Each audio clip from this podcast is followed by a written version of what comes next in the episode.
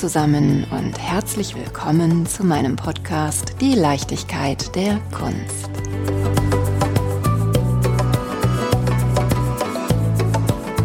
Ich freue mich sehr über meine Kulturpartnerschaft mit der Miyanki Gallery im Herzen von Berlin-Schöneberg.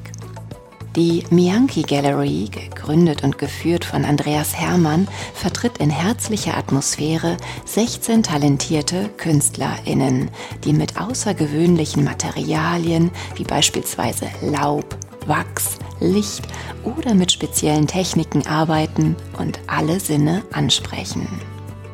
Für diejenigen unter uns, denen ein Galeriebesuch eher fremd ist, bietet die Miyanki Gallery genau die richtige Anlaufstelle. Andreas Ziel ist es, den geübten wie den ungeübten Galeriebesucher zu unterstützen, den persönlichen Zugang zur Kunst, zu den Künstlerinnen, aber auch zu den einzelnen Werken zu öffnen. Andreas Hermann möchte in den Gesprächen mit seinen Galeriebesuchern Schwellenängste abbauen und aufzeigen, wie viel Freude und Mehrwert die Kunst einem selbst bieten kann. Schaut gerne mal auf www.miyanki.com vorbei. Und um einen Blick in sein Galerieprogramm zu gewinnen, lasse ich euch, liebe Hörende, nun nicht mehr länger warten und stelle euch gerne eine wunderbare Künstlerin der Miyanki Gallery vor.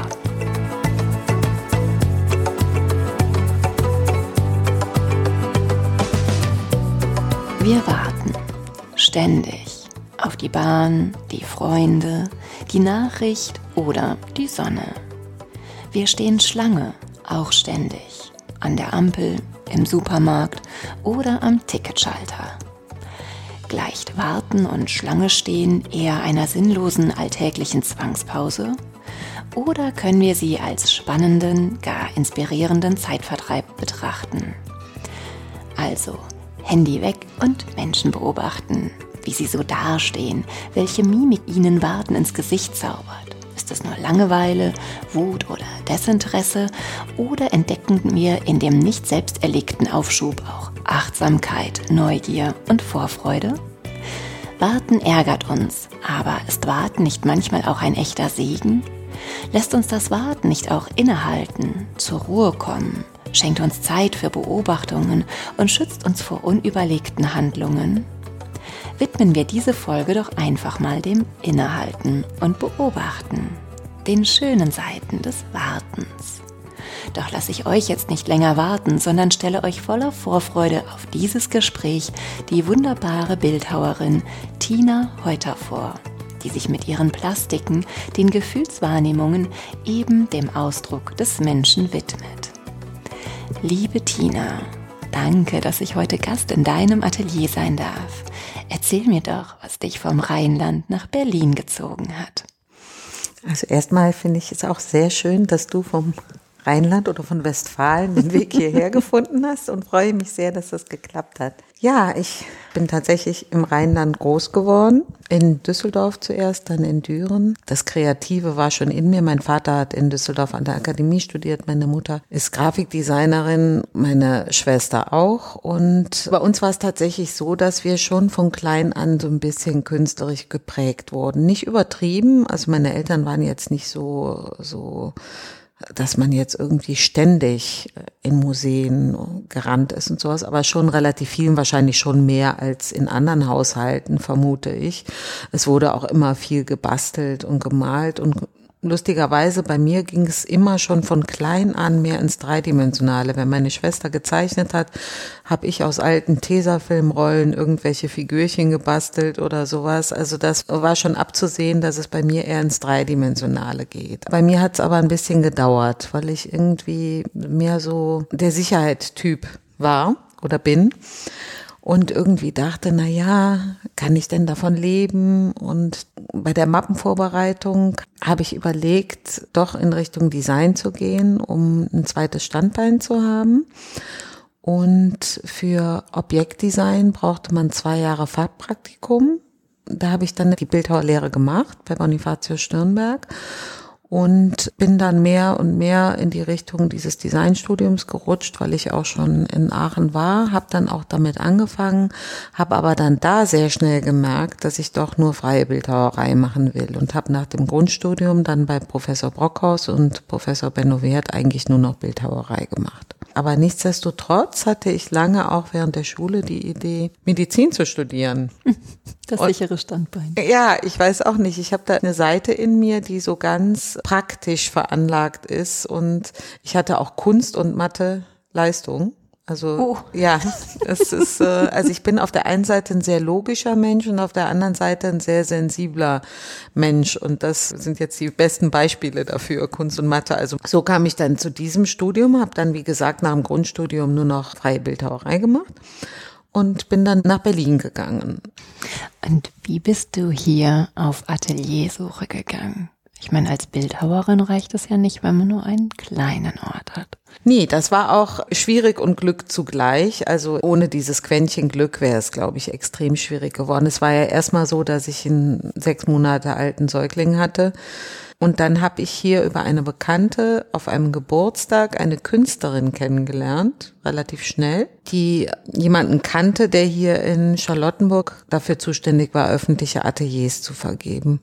Ich habe da direkt angerufen und zufällig war auch noch im Erdgeschoss, was ja für Bildhauer auch sehr wichtig ist, wegen der Materialien, die zu transportieren sind, Sockel, überhaupt die Arbeiten an sich sind teilweise ja sehr schwer. Da ist es natürlich immer blöd, wenn man im zweiten oder dritten oder vierten Stock ein Atelier hat ohne Aufzug.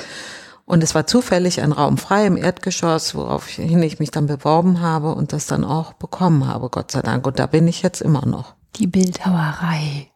Ganz so viele Frauennamen fallen mir da in der historischen Betrachtung nicht ein. Louise Bourgeois, Wer fällt dir denn ein, den man kennen sollte oder die man kennen sollte? Also das Klassischste aus der Kunstgeschichte ist Camille Claudel. Natürlich, ich liebe sie auch. würde ich sagen, bei den jüngeren Bildhauern ja, es gibt da schon einige großen Namen wie Isa Gensken oder wie Louise Bourgeois zum Beispiel ja auch. Das sind Bildhauer, die natürlich ganz anders arbeiten, die mehr Installationen machen oder minimalistischer arbeiten, aber nichtsdestotrotz inspiriert einen sowas natürlich auch. Und abgesehen von den weiblichen Positionen, welche Bildhauer sind vielleicht sogar Vorbild für dich? Also in der Anfangszeit meines Schaffens waren das natürlich auch Bildhauer wie Giacometti, was sich kaum verleugnen lässt aber auch viele andere Klassiker wie Henry Moore, Botero oder Stefan Balkenhol zum Beispiel oder auch meine Professoren natürlich in einer gewissen Art und Weise. Also ich hole mir meine Inspiration tatsächlich auch viel nicht nur in der Beobachtung des Menschen, sondern auch beim Gang durch Museen. Aber nicht nur in der Bildhauerei, sondern auch aus der Malerei. Und schön ist dann auch zu sehen, dass es offensichtlich zwar Inspiration gibt, aber man ja trotzdem seinen eigenen Weg findet. Die Inspiration, wo findest du die? Die finde ich überall. In erster Linie fängt es ja an mit der Beobachtung des Menschen.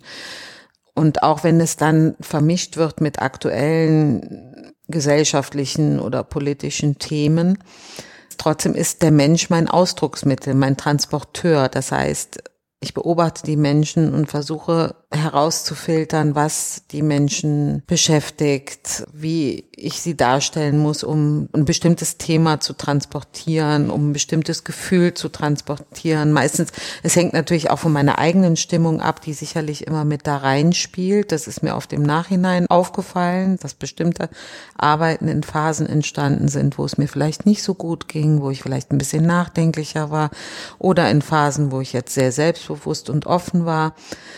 Dafür braucht man aber immer ein bisschen Abstand und das passiert auch wirklich nicht bewusst. Das ist ganz unbewusst. Wenn du im Alltag beobachtest und Inspiration sammelst, gehst du dann immer mit deinem Handy durch die Gegend und knippst schnell oder? Das habe ich tatsächlich mal überlegt. Das traue ich mich aber meistens nicht, weil ich immer Angst habe, dass dann irgendeiner mal kommt und sagt, haben Sie mich gerade fotografiert? Zeichnen tue ich tatsächlich gar nicht. Mein Professor hat damals zu mir gesagt, ich müsste eigentlich immer so einen kleinen Beutel Ton dabei haben, weil ich dann da sehr schnell auch bin bei so kleinen Skizzen. Ich schreibe mir Stichpunkte auf, wenn ich durch die Straßen laufe oder durch Ausstellungen laufe oder über Kunstmessen laufe und irgendwas inspiriert mich, dann mache ich mir selber Stichpunkte. Manchmal würde ich wirklich gerne Fotos machen. Was ist für dich das Besondere an der Bildhauerei? Ich glaube, für mich war das Ganzheitliche immer wichtig. Beim Zeichnen hat man irgendwie zwei Dimensionen und bei der Bildhauerei hat man halt drei Dimensionen. Und wenn man mit dem Medium Figur Mensch arbeitet, dann will man den natürlich auch dreidimensional sehen. Das sind ja dann Figuren, die mit einem leben, die mit einem kommunizieren.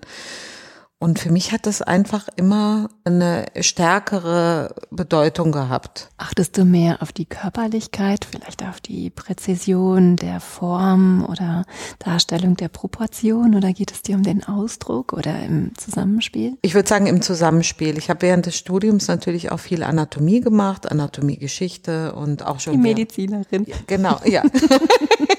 das hat mir auch dann demzufolge richtig Spaß gemacht. Und dadurch ist es natürlich schon auch so ein, so ein inneres Bedürfnis, dass das irgendwie proportional stimmt, dass es nicht völlig aus dem Ruder gerät. Ne? Jetzt ist das bei diesen langgestreckten Formen natürlich ein bisschen überspitzt, aber ansonsten geht es mir wirklich mehr um den Ausdruck und um die Bewegung und weniger um das Detail. Deswegen, wie gesagt, es gibt eine formale und eine inhaltliche Ebene.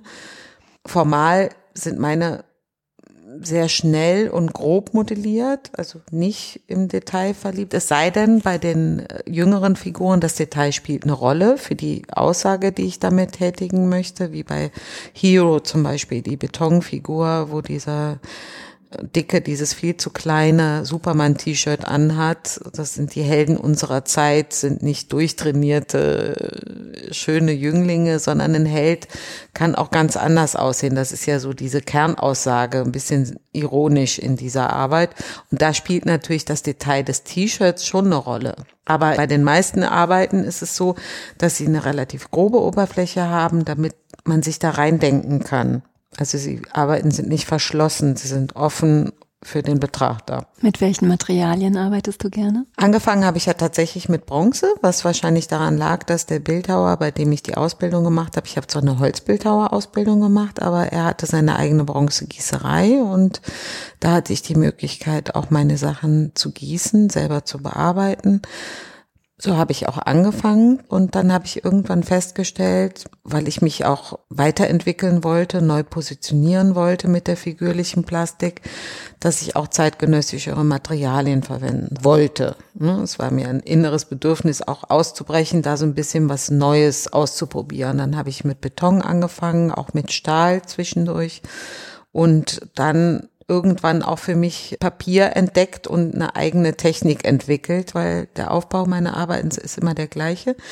Werden immer zuerst in Ton modelliert und dann wird eine Negativform gemacht. Bei Bronze ist klar, geht der Wachsabguss dann in die Gießerei, das normale Gießverfahren, Beton und Papier mache ich selber.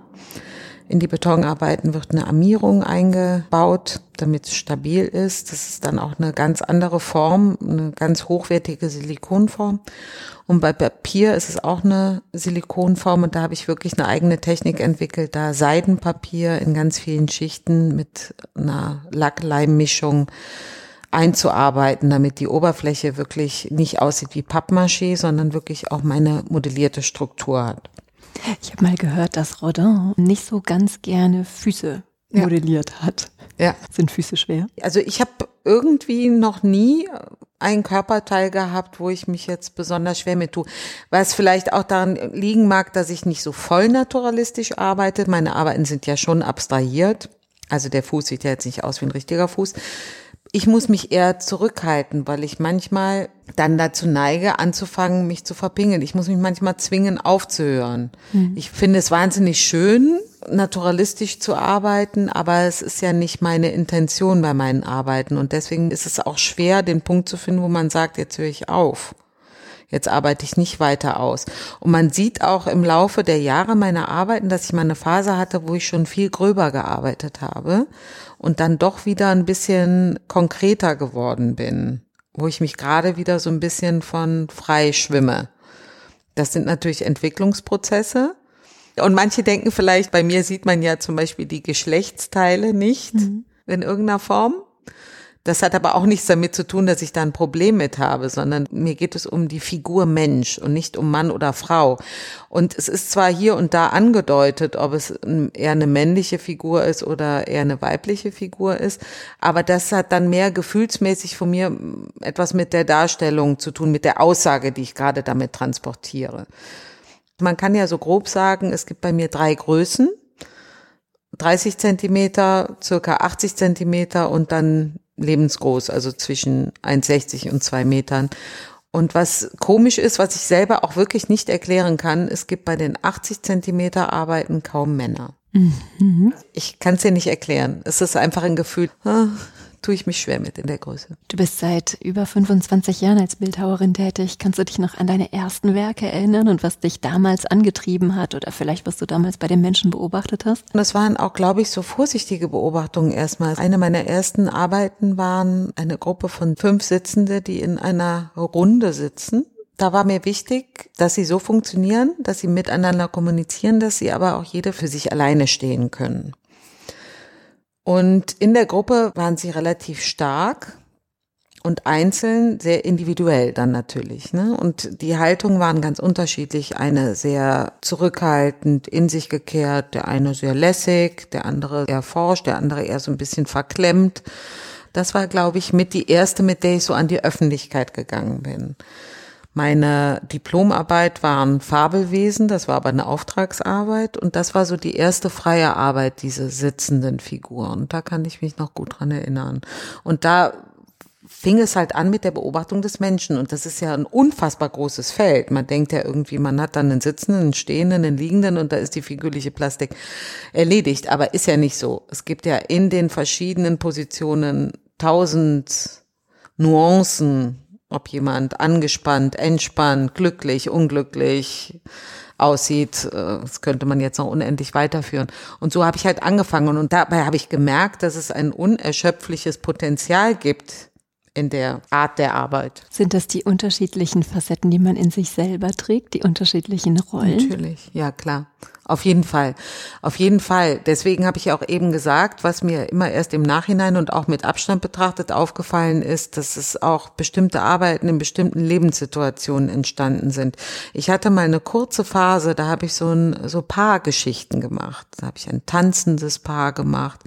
Da habe ich eine Arbeit gemacht, die hieß Kuss die auch mit polierten Flächen gearbeitet hat, dass man sich ineinander spiegelt, beziehungsweise auch voneinander wegdrehen kann oder zueinander drehen kann. Und Jahre später hat mich ein Kunde mal gefragt, oder ein Galerist, glaube ich, war es, gefragt, wie das kam. Und dann ist mir erstmal aufgefallen, dass ich davor das so gut wie nie gemacht habe und danach auch kaum. Und das war die Phase, bevor ich geheiratet habe. Und so ist es, glaube ich, mit vielen Sachen. Also ich habe dann, nachdem mir das so bewusst wurde, auch die anderen Sachen mal so beäugt, die anderen Arbeiten, die ich gemacht habe und dann festgestellt, dass man das schon so ein bisschen sieht, wie der eigene Gemütszustand ist. Und deswegen, um auf deine Frage zurückzukommen, spielt es, glaube ich, immer eine Rolle damit, das Innere von einem selber. Spielen Tiere eine Rolle? Tiere haben phasenweise mal eine größere Rolle gespielt, auch nicht alleine, sondern sondern im Kontext. Also es gibt Mädchen mit Kalb mhm. aus einem Guss, die aber auch ein bisschen so ironisch, sozialkritisch unsere Gesellschaft so ein bisschen auf den Arm nehmen. Was ist denn bei einem Mädchen mit Kalb gesellschaftskritisch? Das Bild, was wir von der Gesellschaft haben, wird so ein bisschen auf den Arm genommen. Da geht eine Businessfrau im schicken Kostüm mit der Tasche und hat einen Kalb an der Leine. Es ist die Vermischung von Welten eigentlich eher kritischer Blick auf unsere Gesellschaft, auf so Stereotypen. Wo ist denn da dieser kritische Blick? In erster Linie denke ich doch vielleicht an Heidi. Es ist ja immer so bei meinen Arbeiten, dass sie eigentlich, wenn man jetzt Standing Man nimmt oder Viewer, selbsterklärend sind. Und trotzdem durch ihre offene Struktur findet sich jeder darin anders je nachdem, in welcher Stimmung er ist oder was er daran sieht. Und in diesen speziellen Arbeiten mit den Tieren will ich den Blick dahin lenken, einfach mal anders zu denken, einfach mal anders zu sein. Und ich finde, wenn man die Arbeit sieht, denkt man, es ist selbstverständlich. Dass man mit einem Kalb an der Leine da steht, aber das ist es nicht. Und das ist so, was ich damit meine, mit kritischem Blick auf die Gesellschaft, dass man mal rauskommt aus seiner Komfortzone, aus seinem Schneckenhaus und nicht immer stumpf einfach das macht, was man gewohnt ist zu tun. Und bei Aus einem Guss, der Mann mit dem Gorilla? Ja, wo ist der Unterschied? zwischen Mann und Gorilla und deswegen aus einem Guss. Sie sitzen Rücken an Rücken und ähneln sich eigentlich sehr. Und sie ähneln sich ja auch eigentlich sehr. Ich meine, der Gorilla ist ein hochkomplexes, intelligentes Wesen eigentlich. Ne? Also es ist nicht nur eine Beleidigung, aber er hat halt Ich habe jetzt kein Problem mit Männern, aber. Die Wartenden. Mhm. Was verbindest du mit Warten? Freud oder Leid? Beides. Ja. Beides. Tatsächlich, so wie du das in deinem Intro schon sagst, Warten bietet einem auch ganz viele Möglichkeiten nachzudenken, zu beobachten, die Zeit einfach ungeplant zu nutzen. Heute sind ja die Tage oft so durchstrukturiert und selbst bei uns Künstlern. Man muss lernen, strukturiert zu arbeiten. Und deswegen warten ist eigentlich was Schönes, was einem, also natürlich nervt es manchmal, vor allen Dingen, wenn man weiß, man muss irgendwo hin oder man kommt vielleicht nicht zu dem, was man sich vorgenommen hat. Aber wenn man sich darauf einlässt, finde ich, kann das was ganz Tolles sein. Geschenkte Zeit. Ja, genau. Und das Warten aus künstlerischer Sicht? Das kann anstrengend sein. Ich bin auch kein sehr geduldiger Mensch und wenn ich mir meinen Werdegang angucke, dann kann ich doch auf der einen Seite mit Stolz sagen, dass es irgendwie stetig bergauf geht, dass meine Arbeiten auch mittlerweile in guten Sammlungen positioniert sind, wie im Deutschen Bundesrat zum Beispiel oder in der About Change Collection. Aber so grundsätzlich muss man doch immer viel kämpfen. Ich weiß nicht genau, woran es liegt, ob es daran liegt, als Frau in der Kunst ist man ja immer noch so ein bisschen anders gestellt als als Mann. Das ist nun mal ein Fakt, das ist natürlich schon viel besser. Es gibt große Künstlerinnen, keine Frage, aber wenn man mal so im Ranking guckt, ist es doch immer noch eher der männliche Künstler. Dann ist ein ganz großes Thema die figürliche Plastik. Die Frage stellt sich ja immer, darf man das noch? Darf man noch Bäume malen? Darf man noch Landschaften malen, genauso wie darf man noch figürliche Plastik machen. Ja, darf man. Und ich finde es auch ganz wichtig. Ich finde es auch ganz wichtig, dass es nicht verloren geht. Aber man muss sich immer rechtfertigen. Man wird sehr schnell in eine dekorative Ecke gestellt, wobei ich wirklich versuche, meinen Arbeiten viel Ausdruck zu verleihen. Es sollen Transporteure sein, die dazu anregen, nachzudenken über sich selber, auch über die Kreatur Mensch. Es sind ja nicht nur ästhetische Objekte, sondern es sind ja wirklich auch Gedankenüberbringer.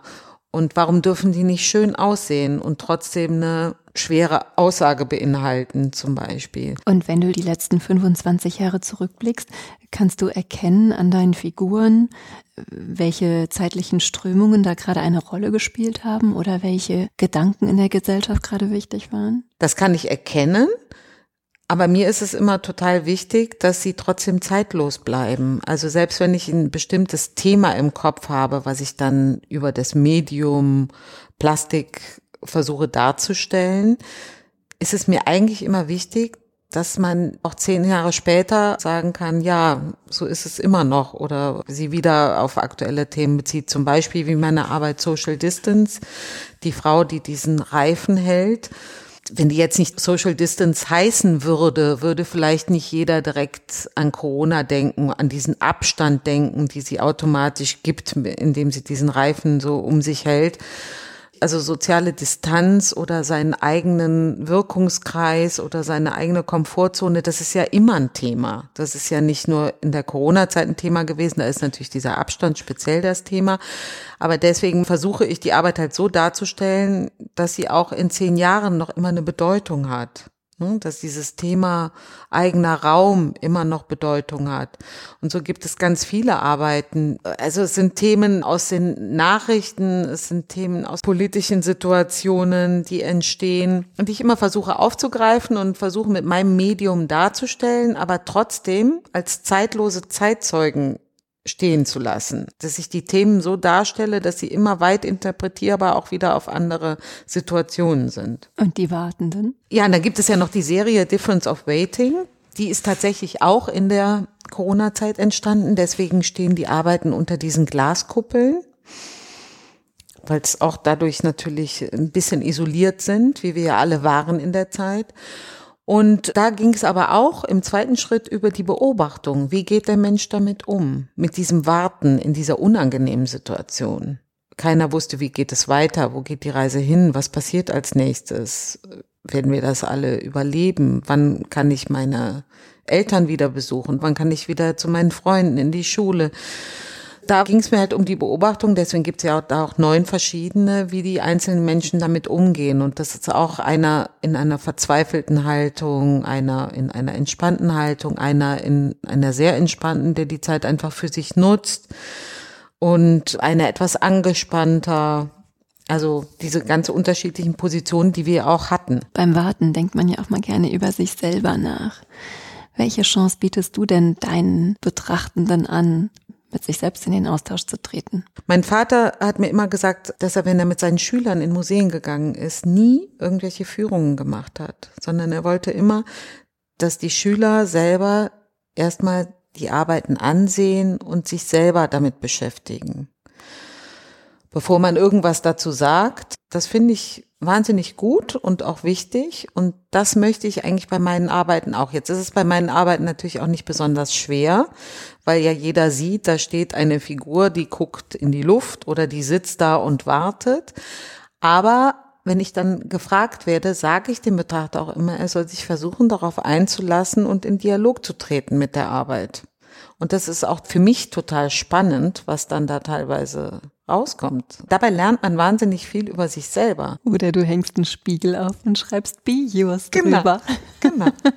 Be You, eine ganz neue Arbeit, wo ich einfach den Spiegel hingehangen habe. Das ist dann nochmal so ein nächster Schritt weg von der figürlichen Plastik, sondern einfach zu dem Medium Spiegel, wo jeder sich selber drin sieht. Ist ja auch wieder eine Figur. Genau, im weitesten Sinne. Da ist der Betrachter meine Skulptur in dem Fall. Be Different. Be Different ist ein Gedenkenanstoß der kommt aus der eigentlichen Arbeit Be Different, Be You, Be Strong. Ich habe sie wieder versucht, über die Figur darzustellen, indem ich ein vermeintlich weibliches Wesen, also schon eine Frau angedeutet habe, die einen viel zu großen Anzug anhat, so ein Oversized Anzug, Anzug als Uniform in dem Fall. Und es gibt sie zweimal in Grau, in Beton und einmal in Grün. Das ist einfach die Art der Darstellung, die formale Darstellung und inhaltlich soll es natürlich heißen, dass man mutig sein soll, anders sein zu wollen und nicht mitläuft mit allem und sich selber treu bleibt. Du lebst doch in Berlin. Mhm. Und ich habe den Eindruck, hier spielt Uniformität doch überhaupt gar keine Rolle. Hier geht es so kunterbunt zu. Na, aber das kunterbunte ist ja auf seine Art auch wieder eine Uniform. An welcher Stelle fällt dir denn gerade in diesem Schmelztiegel die Uniformiertheit auf? Über kurz oder lang, glaube ich, müssen wir einfach aufpassen, dass wir, egal wer oder was wir sind, nicht anfangen mitzulaufen in der Masse. Immer wir selber zu bleiben, unsere eigene Individualität zu behalten. Und deswegen finde ich das manchmal wichtig, so Denkanstöße zu geben, be different. Auch unter diesen kunterbunten Leuten muss man ja auch seine Position finden. Da will man ja auch, will ja auch nicht einer sein wie der andere. Und be strong. Darf man denn nicht seine Schwäche auch leben? Doch, aber auch Schwäche zeigen heißt ja auch Stärke zeigen. Man muss ja auch stark sein, um seine Schwäche zeigen zu können. Und warum dann ein Mann mit einem digitalen Löwenkopf? Wie kommst du darauf, dass es ein Mann ist? Erwischt. Ich stelle Ihnen die Fragen. es ist derselbe Korpus wie bei Be Different. Da bin ich dir aber auf den Leim gegangen. Ist mir auf den Leim gegangen, wobei ich sagen muss, es ist natürlich ein männlicher Löwenkopf. Ja. also es ist ja eindeutig ein Männchen und kein Weibchen. Ja. ja. Oh, das passiert ja öfter, oder? Jein, aber es ist, aber es zeigt zumindest eine sehr sensible Beobachtung meiner Arbeit. Ja, und wahrscheinlich unterbewusst durch diesen männlichen Löwenkopf, den ich einfach genommen habe, weil er so ein Symbol für Stärke ist. Es ist ganz plump, dieses Symbol auf diesen gleichen Korpus gesetzt wie Be Different, wo es für dich auch eindeutig eine Frau war. Spielt Digitalität für dich eine Rolle? Ja, es gibt ganz alte Arbeiten mit Videos. Da gibt es auch eine Arbeit, die heißt ohne Titel. Das sind vier vermeintlich männliche Figuren, die in der Bewegung sind und keine Köpfe haben, sondern Videos mit unterschiedlichsten Themen, die im Menschen unterschiedlichste Empfindungen hervorrufen. Zum Beispiel eine Schaukel, wo aber niemand drauf sitzt. Oder die Rush Hour im Zeitraffer, ganz schnell fahrende Autos. Oder ein Meer, wo Wellen umschlagen. Oder gefilmte Farbe, ein roter Bildschirm, aber kein Foto, sondern gefilmtes Rot die unterschiedliche Emotionen auch hervorrufen. Das treibt mich immer wieder um. Eine Arbeit ist mir auch schon aufgefallen. Ich glaube, sie ist ein bisschen älter. Man sieht ganz eindeutig einen Frauenkörper. Ja, manchmal ist das so. Und der Kopf ist auch ein Bildschirm mit gemorften Frauenköpfen? Ja, genau. Da war mir das bewegte Bild wichtig, weil es sind ganz unterschiedliche Frauen mit ganz unterschiedlichen Gesichtsausdrücken. Damit wollte ich einfach sagen, du bleibst als Frau einfach Frau. Egal, ob du alt bist, ob du jung bist, ob du traurig bist, ob du wütend bist, ob du schwarz bist, ob du weiß bist, ob du Muslimin bist oder Christin, dass man als Frau eigentlich immer Frau ist. Es gibt noch eine Arbeit, das ist auch eine eindeutige Frau, eine Betonarbeit. Die ist rosa, die heißt True Color, die einfach sagt, dass wir unter der Haut alle gleich sind. Das Fleisch hat immer die gleiche Farbe. Es ist immer rosa. Die ist süß. Sicherlich schon zehn Jahre alt. Mhm. Und warum hier in einer deiner neueren Arbeiten steckst du einfach den Kopf einer Frau in eine Wolke? Between. Ja. Es ist doch eine Frau, oder? Jein. Also ich habe tatsächlich da die Between-Arbeiten, das ist auch wieder diese Identitätsfrage. Was bin ich? Wer bin ich? Wie, wo positioniere ich mich? Bin ich Mann, bin ich Frau, bin ich schön, bin ich hässlich, bin ich zwischen Himmel und Erde, zwischen irdisch und überirdisch, zwischen Herz und Hirn. Zwischen Herz und Hirn, genau. Diese Zwischenzustände gehen ja auch ins Unendliche wieder. Deine Figuren aus Bronze oder auch aus Beton, die wirken wahnsinnig stark. Bodenhaftung, und dann hast du gleichzeitig diese feinen Papierarbeiten, so fragil, hängend, irgendwie, ja, gar nicht so sehr stark und strotzend. Ich habe da ja auch ganz bewusst bei den Papierarbeiten die Nähte nicht sauber verputzt. Na sowas. Da habe ich schlampig gearbeitet. Nein, das war ganz bewusst so gemacht, um auch dieses Unperfekte und Zerbrechliche des Menschen zu zeigen. Also dieses zerbrechliche, zarte halt einmal durch diese Ausdrucksform, dieses Hängen, dieses auch teilweise erschöpft sein oder auch sehr grazile und leichte, vermeintlich zerbrechliche Material, fragile Material und dann durch diese Nahtfetzen noch dieses Unperfekte. Der Mensch ist nicht perfekt. Das ließ sich mit diesem Medium sehr schön darstellen. Deswegen auch immer die Suche nach neuen Materialien. So eine Aussage würde, in, wie du das selber schon gesagt hast, in Bronze nicht funktionieren. Da muss man dann einfach irgendwie erfinderisch sein und ein neues Medium finden. So war es auch mit den Neonschriften und jetzt sieht man ja in jeder Ecke irgendein Neon. Ich habe aber schon 2004 damit angefangen. Da war das überhaupt kein Thema in der Kunst und da war es ganz im Gegenteil. Es war wahnsinnig schwer, überhaupt erstmal jemanden zu finden, der mir so ein Neon herstellt. Die Arbeit Yes, die ist von 2004. Das als Sprechblase mit in diese Arbeit zu integrieren. Und spürst du jetzt bei dir hat sich ja familiär ein bisschen was verändert. Deine Tochter hat das Nest verlassen. Gesellschaftlich spüren wir viele Unsicherheiten. Wir wissen nicht, wo die KI uns hinbringt, wo uns das Klima hinbringt, wo uns die Kriege hinbringen.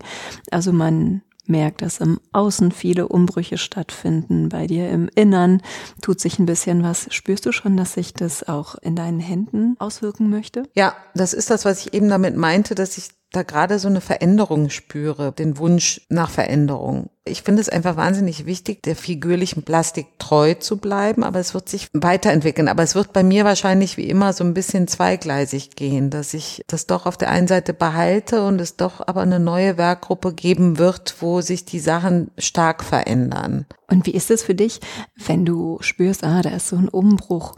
Gehst du da mit einer großen Sicherheit rein oder Nein. vielleicht eher mit einer Angst? Ja, es ist ist alles von dem, was du gerade gesagt hast, ist es eigentlich in einem. Man nimmt das ja mit nach Hause. Ich habe ja keinen 9-to-5-Job, wo ich dann irgendwie den Bleistift hinlege und gehe nach Hause, sondern die Kopfarbeit geht eigentlich ja 24 Stunden. Ich habe ja das Glück, dass ich viele handwerkliche Schritte dazwischen habe. Also wenn diese kreative Arbeit abgeschlossen ist, das Modellierens, fangen ja diese handwerklichen Schritte ab. Ich muss die Form bauen. In der Zeit geht aber mein Kopf ja weiter. Und dann ist es oft so, dann ist die Arbeit für mich schon wieder alt, weil im Kopf ist es ja weitergegangen und ich habe schon wieder neue Ideen, neue Inspirationen.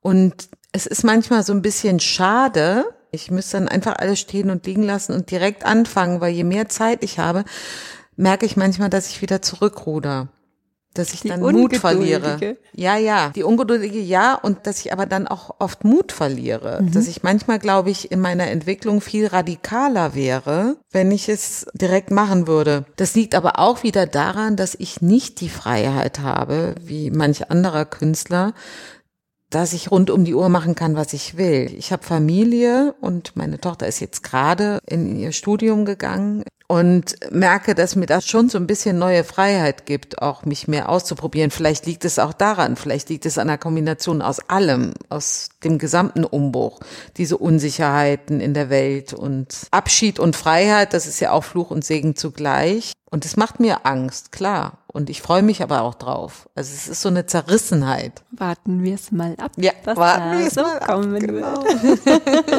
genau. Ich fand es auf jeden Fall sehr, sehr spannend, diesen Moment hier mit dir zu genießen und ein bisschen tiefer in dein Werk einzutauchen. Was natürlich auch an deinen Fragen liegt. Einfach auch einen anderen Gedankengang mal zu haben, darauf zu antworten. Also ich fand es auch sehr spannend. Vielen Dank. Danke dir. Danke sehr.